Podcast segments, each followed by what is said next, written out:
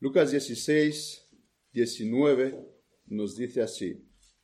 Había un hombre rico que se vestía de púrpura y de lino fino y hacía cada día banquete con esplendidez. Había también un mendigno llamado Lázaro, que estaba echado en la puerta de aquel lleno de llagas, y ansiaba saciarse de las migajas que caían de la mesa del rico, y aun los perros venían y le laminean las llagas. Aconteció que murió el mendigno y fue llevado por los ángeles al seno de Abraham. Y murió también el rico y fue sepultado. Y en el Hades alzó sus ojos, estando en tormento, y vio de lejos a Abraham y Lázaro en su seno. Entonces él, dando voces, dijo, Padre Abraham, ten misericordia de mí, y envía a Lázaro para que moje la punta de su dedo en agua y refresque mi lengua, porque estoy atormentado en esta llama. Pero Abraham le dijo, Hijo, acuérdate que recibiste tus bienes en tu vida, y Lázaro también males, pero ahora éste es consolado aquí y tú atormentado. Además de todo eso, una gran cima está puesta entre nosotros y vosotros, de manera que los que quisieran pasar de aquí a vosotros no pueden, ni de allá pasar acá.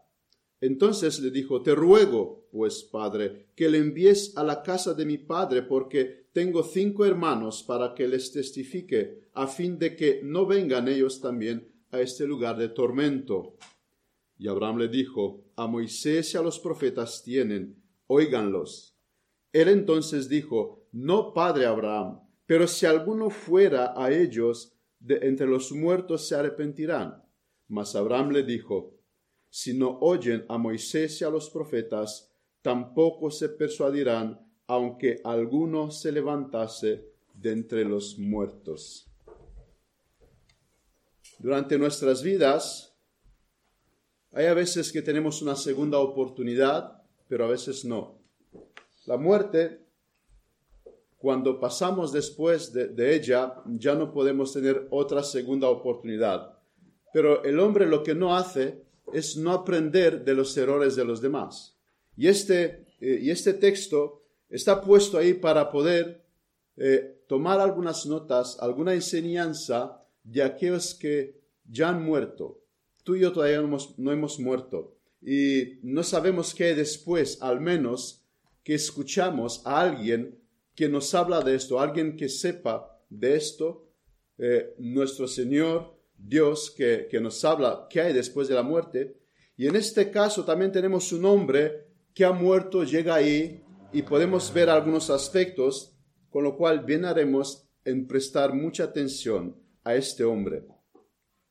Hemos visto eh, en los pocos sermones que eh, he traído en esta iglesia, eh, he hablado al principio de lo que es la teología de la salvación en la vida de Pablo. Hemos visto ahí la soberanía de Dios, como Dios actúa por su gracia salvando hombres. Luego también hemos visto lo que yo llamaría una teoría de la salvación en la vida de Nicodemo, que es nacer de nuevo. Hoy, con la ayuda de Dios, queríamos ver un poco lo que es la práctica de la salvación. O sea, Dios es soberano y el hombre es responsable. ¿Qué tiene que hacer, qué tiene que hacer el hombre? Eh, y estas cosas mm, vamos a detenernos un poquito en esta mañana. No vamos a estudiar la palabra, sino que lo que quiero hacer es ver unos aspectos que encontramos en esta palabra, eh, más preciso, lo que el hombre rico no hizo y por eso llegó al infierno, y lo que eh, el Lázaro hizo y por eso llegó al cielo. En el capítulo 15 del libro de, Lucas, eh, o sea, dos capítulos antes, eh, podemos ver que se está hablando, Jesús denuncia la actitud incorrecta que la gente, que los fariseos tenían hacia la gente. En el capítulo 16 vemos el terrible resultado del uso pecaminoso de las posesiones.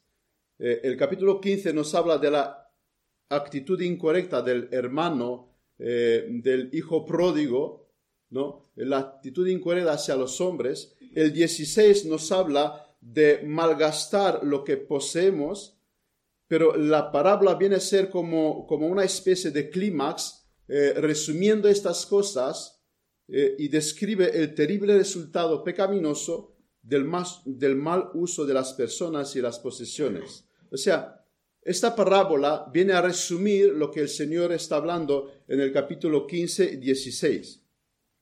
El rico se dio cuenta de lo que tenía que hacer, pero tarde.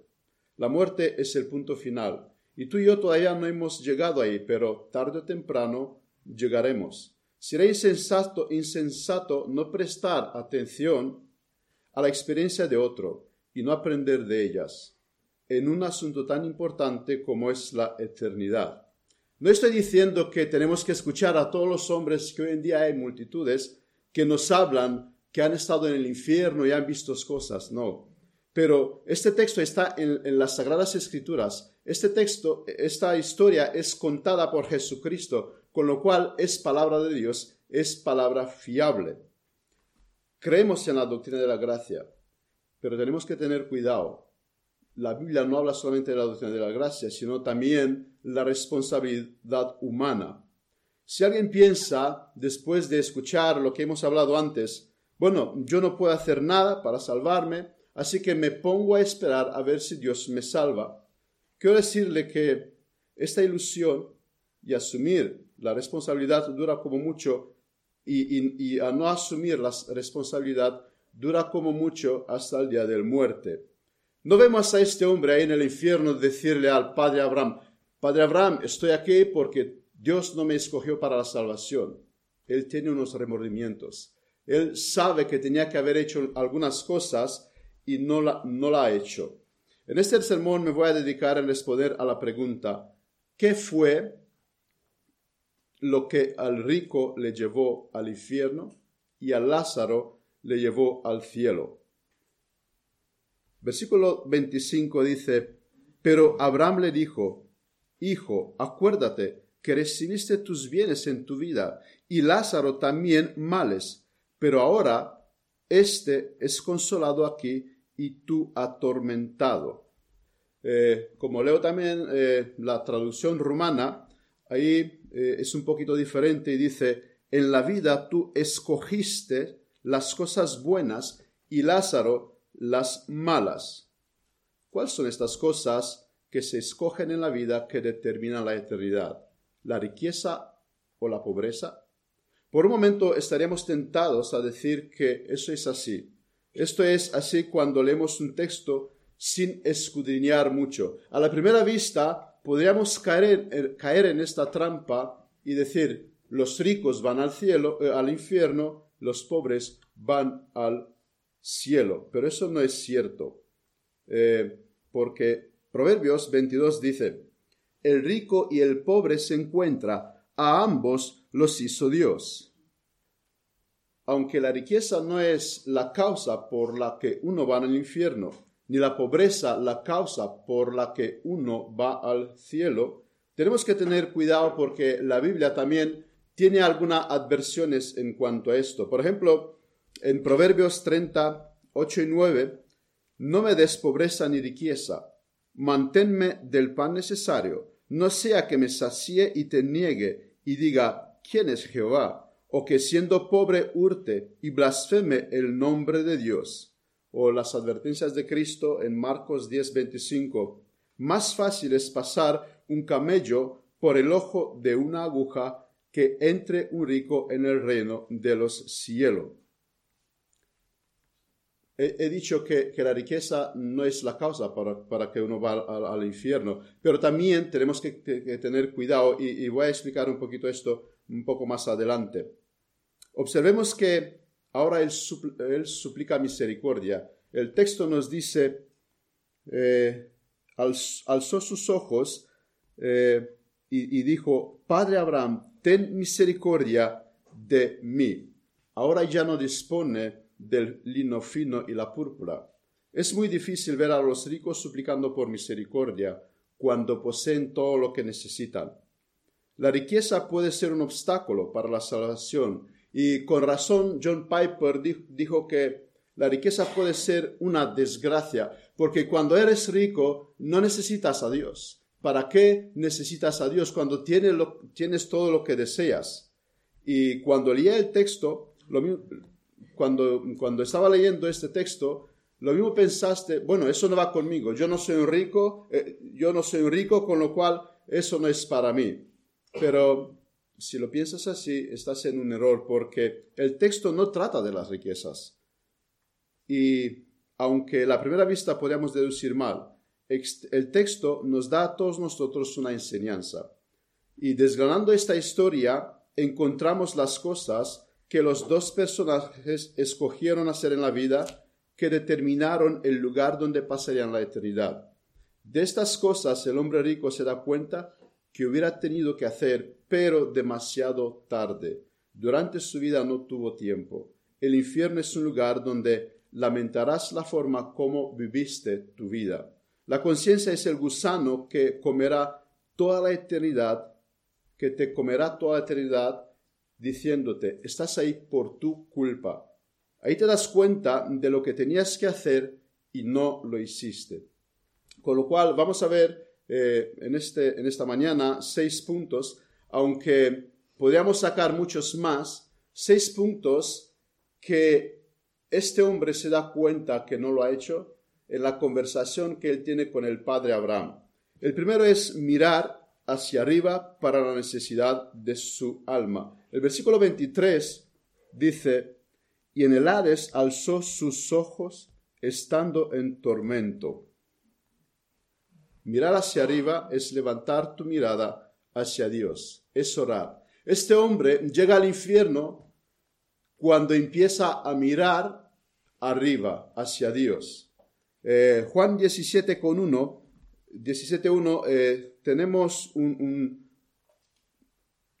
una historia parecida que Jesucristo es, eh, lo hace y dice, estas cosas habló Jesús y levantando los ojos al cielo dijo, Padre, la hora ha llegado, glorifica a tu Hijo para que también tu Hijo te glorifique a ti. Durante su vida era demasiado ocupado para levantar su mirada hacia Dios. Él tenía que ver con los banquetes, con vivirlo bien y no tenía tiempo para alzar su mirada hacia arriba. Pero ahí en el infierno tiene todo el tiempo para ello, lo que pasa es que es demasiado tarde. No le preocupaba las necesidades de su alma. Su vida se la dedicó entera al yo y a la carne. Ahora es cuando se da cuenta que tiene una alma sediente. Alzó sus, alzó sus ojos suplicando por misericordia, cosa que no, no lo hizo durante su vida. Isaías 55, 6 nos dice, buscad a Jehová mientras puede ser llamado, puede ser hallado llamadle en tanto que está cercano. Este hombre no hizo esta cosa durante su vida. Ahora lo está haciendo, pero demasiado tarde. Este hombre busca a Dios, pero demasiado tarde. Durante su vida era demasiado ocupado. No tuvo tiempo para detenerse y mirar arriba y dirigirse a Dios. No le preocupa, no le preocupa las necesidades de su alma. Su vida se le dedicó entero al yo y a la carne. Puede que no eres rico como este hombre y piensas que esa no es tu situación, pero como mm, quiero, mm, quiero demostrar y decir, este texto no habla de las riquezas, este texto habla de algo que se interpuso entre Dios y él y, le impidió hacer las cosas que tenía que hacer los estudios, los trabajos, eh, los amigos, el ocio. Puede ser como a este hombre la riqueza. Son cosas que se puede interponer entre ti y Dios y no te permita, no te da tiempo para, mm, para levantar tu mirada hacia Dios. Si no tienes tiempo para orar, porque estas cosas están robando tu tiempo, no te preocupes, lo harás en el infierno pero tú no quieres hacer esto. O sea, no dejas que pase esto. Durante tu vida, haz esta cosa. Mira, mira hacia arriba. Clama hacia Dios por misericordia. Con la oración no me refiero solamente al acto en sí de levantar la voz y decir una oración, sino a mantener una viva relación con Dios, a mantener la mirada en Él, a tener la mirada puesta en Él. También John Piper decía que si para algo servirá el Facebook, Facebook es para demostrar en aquel día que los hombres no por falta de tiempo no oraron. Hermanos y amigos que me escucháis y todo lo que estemos aquí, tomemos nota de este hombre. Este hombre en el infierno miró hacia arriba, levantó su mirada, pero demasiado tarde. Hoy tenemos una oportunidad, alguien nos habla de su experiencia terrible, durante su vida no lo hizo, con lo cual tomemos nota, tomemos nota de este hombre. Estaba hablando y decía que la riqueza no le fue la causa para ir al infierno, como tampoco la pobreza es la causa para ir al cielo. Y podemos ver en Isaac eh, un hombre que era rico, pero este hombre es un justo delante de Dios. Porque en Génesis 24, 63 leemos de Isaac, y había salido Isaac a meditar al campo a la hora de la tarde, alzando sus ojos miró, y he aquí los camellos que venían. Isaac, Isaac era un hombre rico, pero aparte que era un hombre rico, él tenía tiempo de estar a sola con Dios. Isaac tenía tiempo para salir, meditar y alzar su mirada hacia Dios. Con lo cual, eh, estoy demostrando con esto, no la riqueza fue eh, la causa por, por la que él fue al infierno, sino porque una de las cosas es, no tenía tiempo para alzar su mirada. El texto no acentúa el hecho de que era rico, sino la forma de vestir y la vida de ocio que llevaba. Se nos dice que era rico, pero lo que se saca en evidencia es, como dice el versículo 19, eh, se vestía de púrpura y lino fino y hacía cada día banquete con esplendidez. Era rico, pero eso es el segundo plano. Lo que, lo que sí era problemático es la vida que este hombre llevaba. Eh, y esa es la causa que le impidió a poder eh, meditar en Dios. Él tenía cosas que le ataba de esta tierra.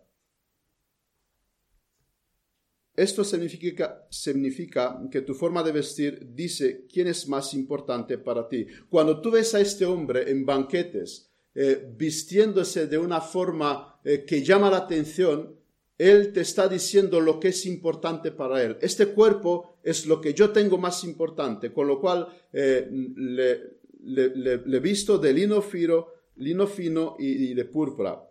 Pero Timoteo, en Timoteos Pablo dice asimismo que las mujeres se atavían de ropa decorosa con pudor y modestia, no con peinado ostentoso, ni oro, ni perlas, ni vestidos costosos, sino con buenas obras como corresponde a mujeres que profesan piedad, y eso se aplica también a los hombres. O sea, eh, lo más importante para mí no es este, este cuerpo que dentro de, unos años ya no existirá, sino el hombre interior, este que sea lo más importante para mí. En el segundo lugar,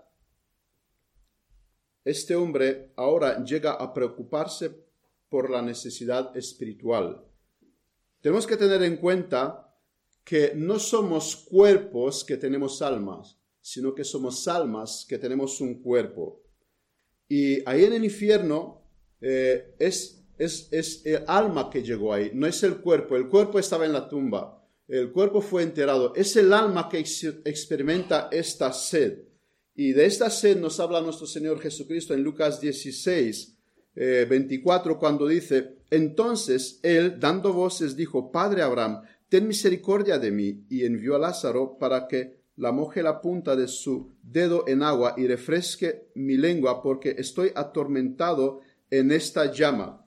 Ahora, ahora él se da cuenta que su alma tenía una sed y quiere saciarse esta sed, pero era demasiado tarde. Tenía que haberlo hecho durante su vida, porque eh, en Juan 7:37 nuestro Señor dice, en el último y gran día de la fiesta, Jesús se puso en pie y alzó la voz diciendo, si alguno tiene sed, venga a mí y beba.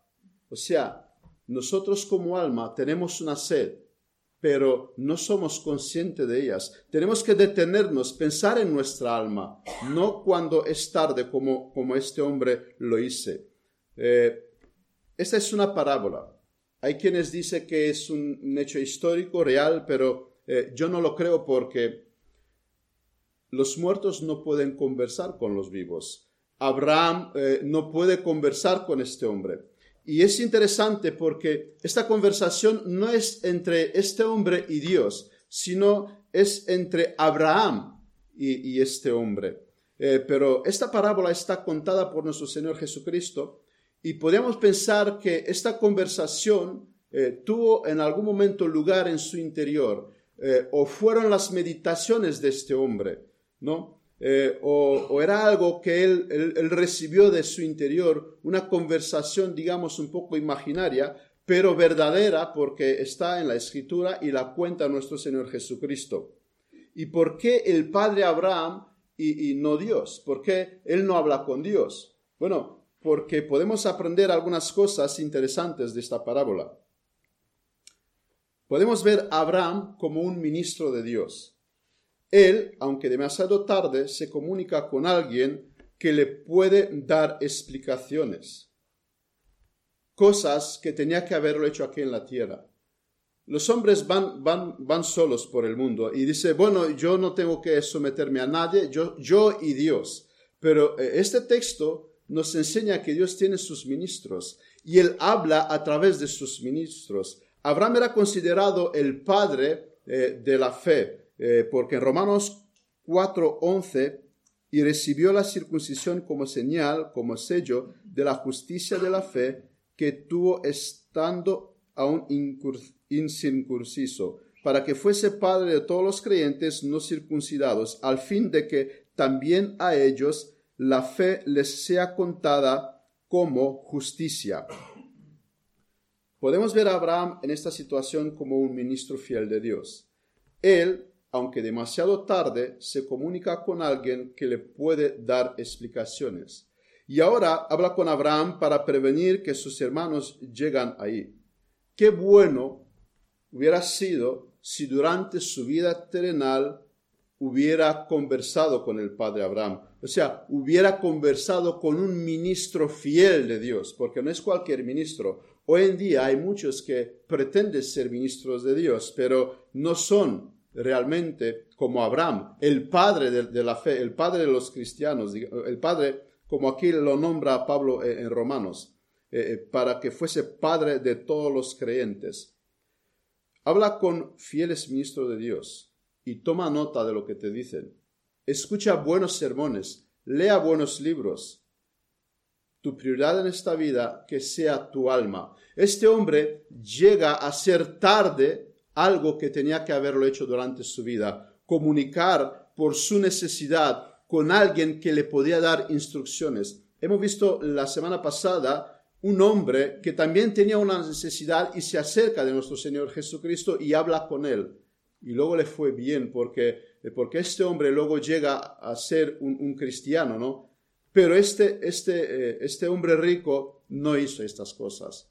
Eh, no, no se preocupó de su necesidad espiritual durante su vida.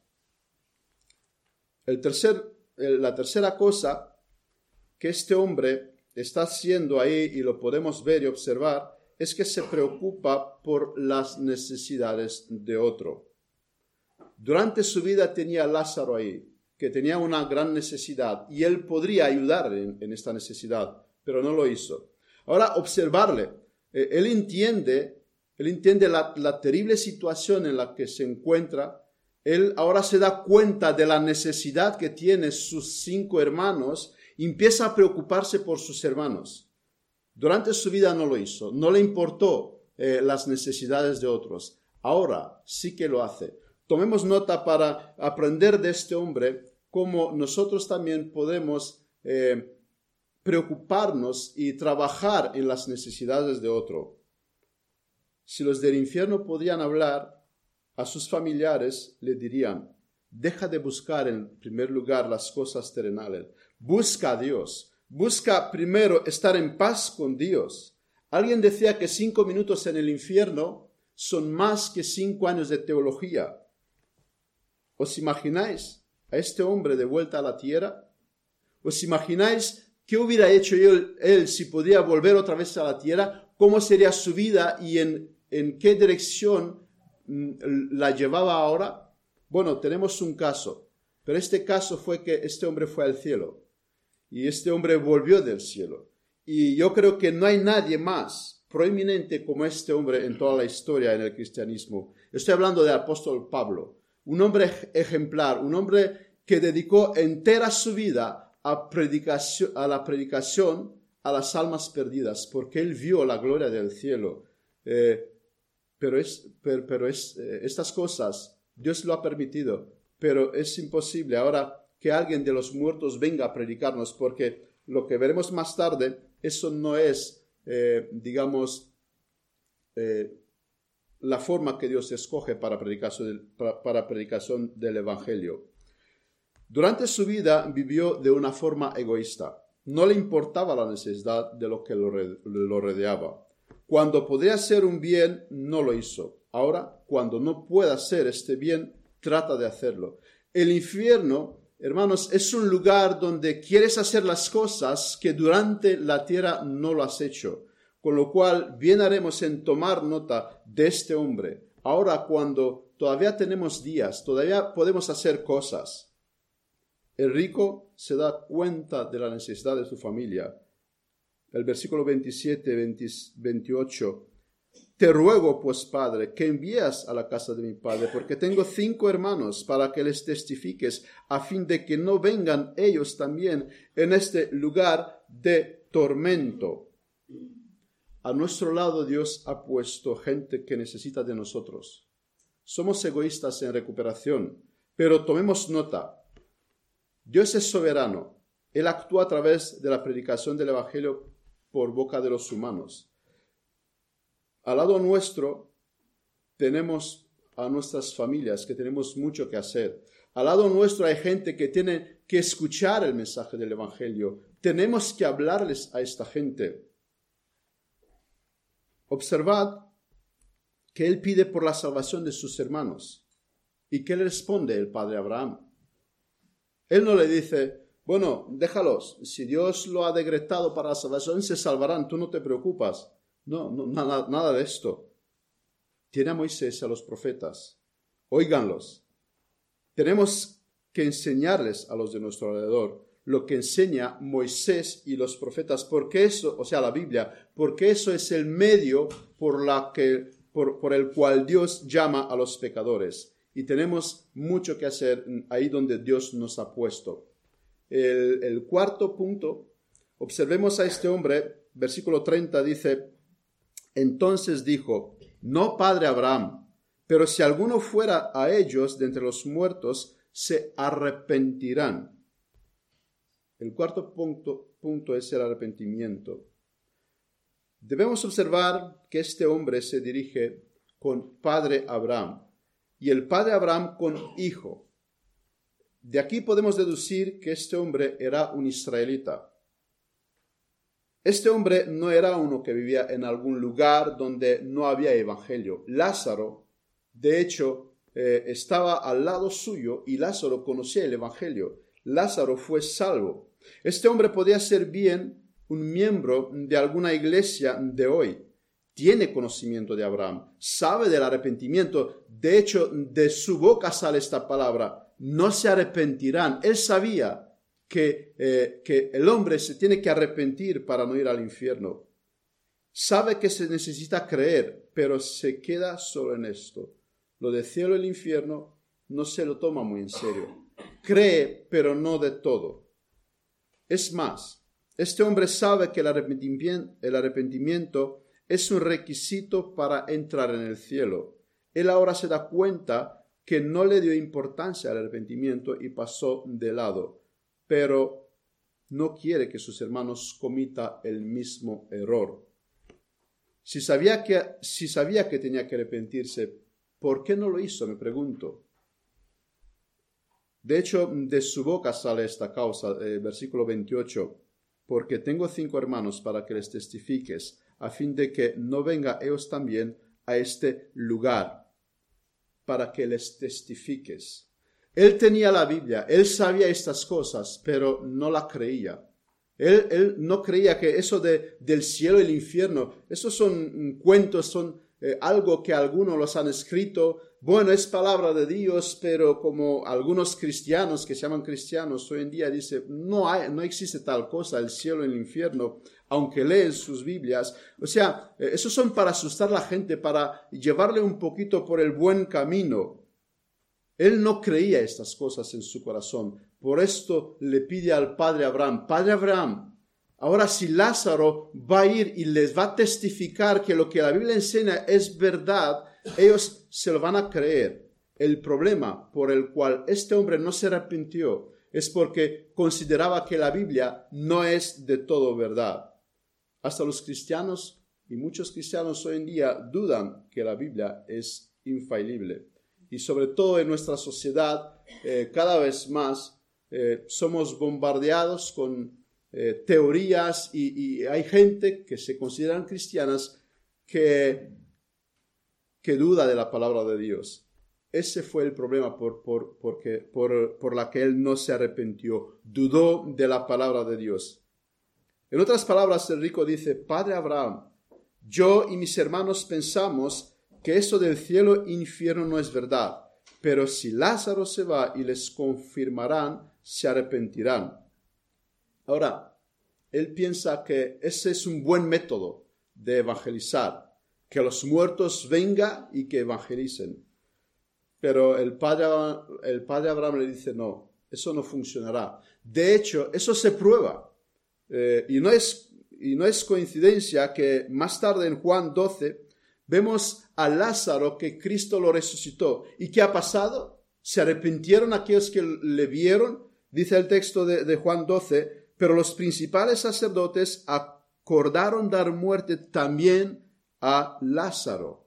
O sea, el hecho que alguien resucita y, venga otra vez en la, en la tierra, el efecto es, le demos muerte a este hombre. No funciona. De hecho, el padre Abraham dice, no, a Moisés a los profetas tienen, escúchalo, escúchalo a ellos. O sea, la Biblia habla de todo eso.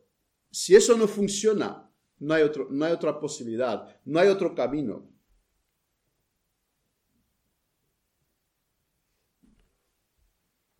Ahora, el quinto punto, eh, encontramos aquí un principio que es eh, sola escritura. Y Abraham le habla de Moisés y los profetas. Eso es la escritura. Para él no es algo novedoso, pero él considera que la escritura no sirve.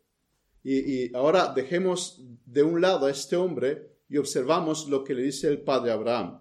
Él piensa que hay otros métodos para evangelización, que no sea la escritura. Y el padre Abraham dice, no, eso no funciona. El principio sola escritura es lo que los hombres deben y tienen que tener en la mente. Lo que la escritura enseña es verdad. Sabe que la causa por la que él está ahí es por no arrepentirse. Sabe lo que tenía que haber hecho y lo que tendría que hacer sus hermanos él no es un extraño de lo que la escritura enseña. Él sabe del arrepentimiento porque la palabra de Dios le habla, pero viene con otros, eh, otras historias en mente y otros métodos en mente. Pero Abraham le insta que la escritura es la única que nos lleva al buen camino. Él lo ha desconsiderado y sigue desconsiderando porque el verdadero valor de la escritura no puede ser observado sino solo por aquellos que fueron salvados por Cristo. Ni ahora llega a entender que las escrituras son suficientes. De hecho, esto es lo que el padre Abraham le está intentando involucrar en su mente y explicar. Pero bueno, para él es tarde, pero para que nosotros podamos entender el principio de sola escritura. Él dice, no, padre Abraham, eso no funciona. Yo las he escuchado, pero no funcionaron conmigo. Y el padre Abraham dice, me temo que no hay otro, no hay otro camino, eh, no hay otra forma de entender, sino que hay que creer las escrituras. Las escrituras es las que se necesitan. Hoy en día hay muchos que nos cuentan sus experiencias. Abraham dice, la escritura. Incluso, incluso hay quienes pretenden haber visto el infierno y el cielo. Abraham dice, no le hagáis caso, eso no sirve para nada. Las escrituras. démoslos, importancia a las escrituras y creamos todo lo que ellas enseñan. Es lamentable ver hoy en día muchos que se dejan arrastrados por cosas que no están en las escrituras. Y esta obra es tan sutil, de tan, tantas buenas intenciones. De hecho, estos días un cuñado mío me mandó un vídeo de alguien que contaba de experiencias, pero eh, cuando traté de abrir las escrituras no hay con quien hablar. Ellos se van detrás de experiencias y experiencias. Y, este texto hoy nos quiere decir una vez más, sola escritura, sola escritura. Este principio que gobierne nuestras vidas. Y el último punto, en breve, dice aquí, versículo 31, mas Abraham le dijo, si no oyen a Moisés y a los profetas, tampoco se persuadirán, aunque alguno se levante de los muertos. Aquí está la respuesta. ¿Qué tiene que hacer uno para que no lleguen ahí? El padre Abraham dice, persuadirse. Ahora, como leo también eh, la Biblia romana, ahí dice, y es la misma cosa, es la fe. Eh, si no oyen a, a, Moisés y a, los profetas, tampoco creerán. Pero aún así, aunque son dos traducciones, es la misma cosa. La fe. Tiene que tener fe. Bueno, ¿y qué es la fe? Ahora, es imposible dar una definición a la fe. Eh, Hebreos 11 no, no da una definición a la fe, sino que en 40 versículos el escritor de Hebreos eh, trata de hablarnos eh, cómo obra la fe, qué hace la fe, cómo trabaja, cuáles son las consecuencias de la fe. Y los antiguos escritores nos dicen que la fe se compone de tres elementos, conocimiento, asentimiento y confianza. Es decir, y cito a Spurgeon, apropiarse del conocimiento al cual le damos nuestro asentimiento y lo hacemos nuestro a confiar en él. Con lo cual, el padre Abraham le está diciendo, eh, para no llegar al infierno, los hombres se tienen que arrepentir. Vemos, como hemos dicho al principio, no es que los hombres tienen que vender sus riquezas si son ricos o que tienen que hacerse pobres. No, los hombres tienen que persuadirse, tienen que creer el Evangelio. Y entonces el primer punto de la fe que hemos dicho, hemos, eh, hemos dicho que es el conocimiento. Es inútil que alguien afirma, yo tengo fe, yo creo y no sepa en lo que creer. Y también se cuenta de la fe del carbonero, que a un carbonero le preguntaron, ¿tú qué crees? Yo creo lo que la iglesia cree. ¿Y qué es lo que la iglesia cree? Yo creo, eh, la iglesia cree lo que yo creo. ¿Y qué es lo que tú y la iglesia crees? Bueno, lo mismo, creemos la misma cosa. Este hombre dice, yo creo, pero no tenía conocimiento. Y una fe sin conocimiento no es fe. Para que haya una fe verdadera, el hombre tiene que conocer algo de la Biblia. Creo que nuestra generación tendría un juicio más severo que las generaciones pasadas, porque tenemos tan abundancia de escrituras, tenemos tan abundancia de los eh, escritos de los antepasados en la fe. Solamente con pulsar un botón en nuestra frente podemos tener sermones, buenos libros, eh, podemos escuchar y leer comentarios. En ese sentido, no tenemos ningún impedimento para tener fe. El acceso a la información nos abre un montón de puertas. Pero el colmo de todo eso es que tenemos una iglesia donde se predica eh, las cosas verdaderas. Dios en su misericordia y tenemos que darle gracias a Dios. Tenemos un lugar donde no somos engañados como tantos lugares hoy en día hay donde se predica un falso evangelio. Hay quienes dicen que el conocimiento no es bueno, que la doctrina, la teología no es para todos. Cuán perdidos están, porque sin fe, sin conocimiento, en primer lugar, eh, sin, conocimiento no podemos hablar de la fe. Escudriñar las escrituras, nos dice nuestro Señor Jesucristo. El segundo lugar es el asentimiento. Un hombre puede tener conocimiento y aún no tener fe. Un conocimiento sin asentimiento no es fe. Debo recibir en mi alma como eso es para mí, eso yo me lo asumo, eh, Debo creer todo lo que en ella dice, aunque no entiendo. No entiendo la Trinidad, pero eso es así. Eh, no la puedo desechar. Eh, aunque viene un, ateo y se pone conmigo y no puedo responder a, sus, a sus argumentos porque no estoy muy preparado, pero yo sé que Dios creó el mundo. Eso es asentimiento, eso es así, aunque a veces hay cosas que no las puedo explicar. Y el último lugar, confianza.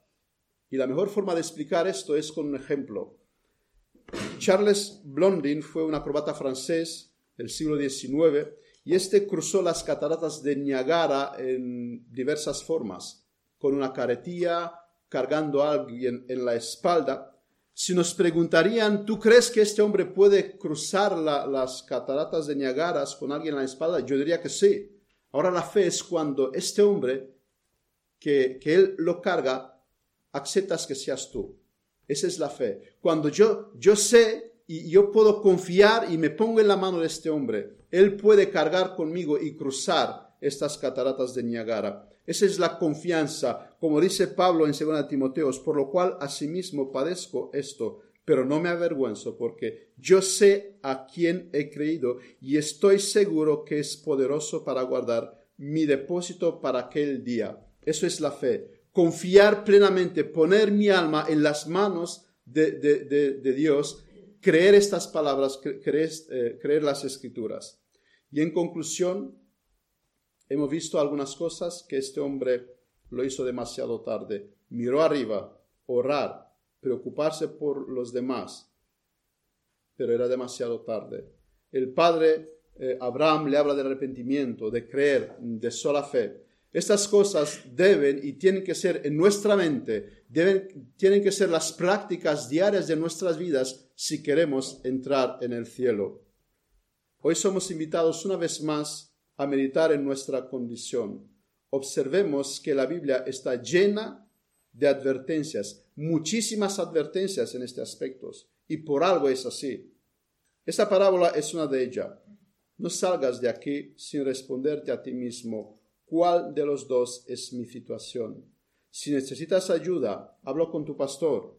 Conversa ahora con los ministros de Dios. No lo dejas pasar en el infierno. No creas que tú eh, puedes ser sabio en tus pensamientos. Este hombre hizo bien las cosas, hizo bien sus deberes demasiado tarde.